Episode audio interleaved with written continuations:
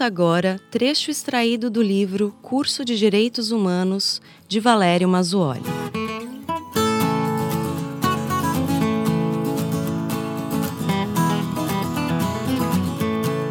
Tema que ganha cada vez mais relevo, sobretudo em países como o Brasil,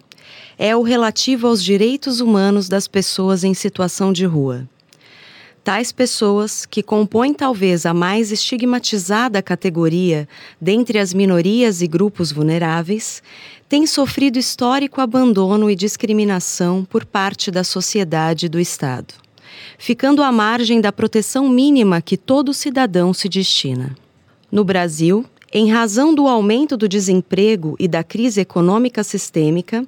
o número de pessoas em situação de rua vem aumentando de forma cada vez mais crescente, chegando atualmente a 101 mil pessoas nessa situação. Por exemplo, apenas na cidade de São Paulo, o número de pessoas em situação de rua era de 15.905 em 2015, tendo havido crescente evolução desse número desde o ano de 2000 cujo índice indicava 8.706 pessoas nessa condição. Atualmente, esse montante, evidentemente, é ainda maior. Portanto, em 15 anos aumentaram 7.199 pessoas em situação de rua somente na cidade de São Paulo. Certo de que essa proporção também se faz sentir em cidades como Rio de Janeiro, Belo Horizonte e em várias outras capitais do país.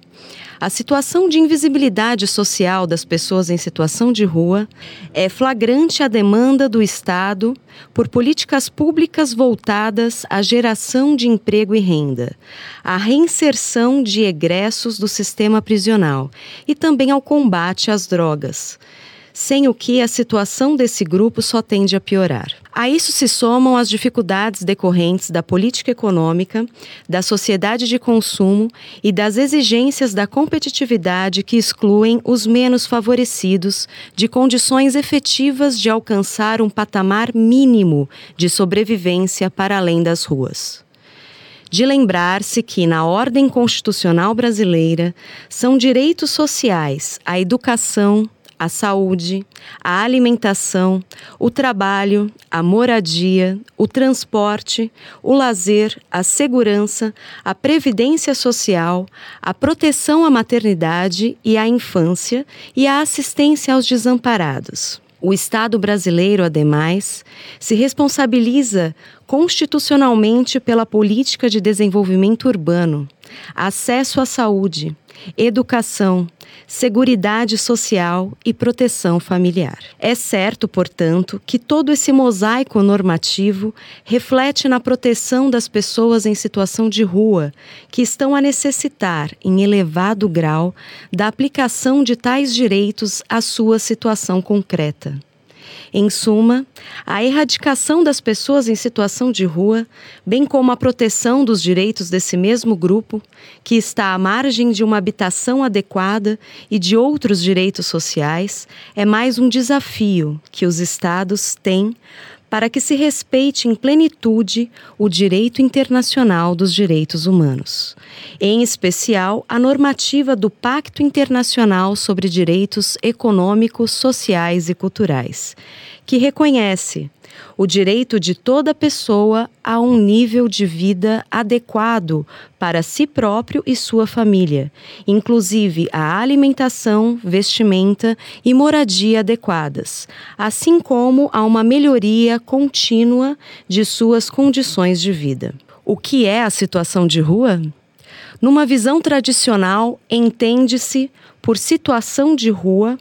tanto a falta de habitação convencional regular de determinada pessoa e sua consequente morada em vias ou logradouros públicos, sem abrigo, proteção ou condições mínimas de higiene, como também o seu recolhimento em unidades de acolhida, para pernoite temporário ou morada provisória. Essa, como se vê, é a definição que compreende apenas parte do problema o da falta de moradia de um cidadão.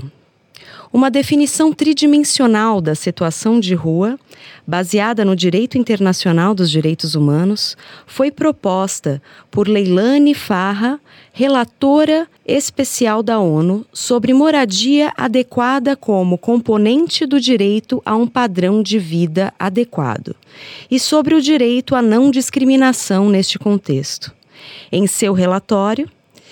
ela propôs que a situação de rua seja compreendida sob três aspectos distintos. Como ausência de moradia,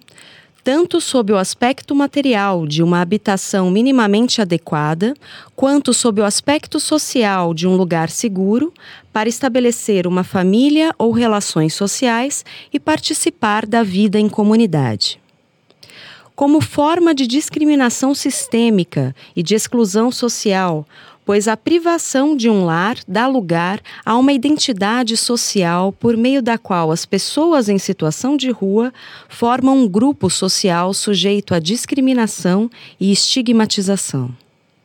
E por último, como reconhecimento às pessoas nessa situação de direitos que são resilientes na luta pela sobrevivência e dignidade. A conclusão a que chegou a relator especial da ONU foi a de que uma definição da situação de rua baseada nos direitos humanos tende a eliminar as explicações morais da situação de rua como fracassos pessoais que devem ser resolvidos com atos de caridade e, em contrapartida, revela padrões de desigualdade e injustiça que negam às pessoas em situação de rua seus direitos a serem membros da sociedade em pé de igualdade. É, portanto, sob esse enfoque tridimensional que a questão deve ser atualmente colocada e nos termos da qual devem os Estados implementar políticas públicas para o fim de garantir os direitos das pessoas em situação de rua. Para tanto, necessário será conhecer as obrigações internas e internacionais dos Estados no que tange à salvaguarda dos direitos dessa categoria de pessoas.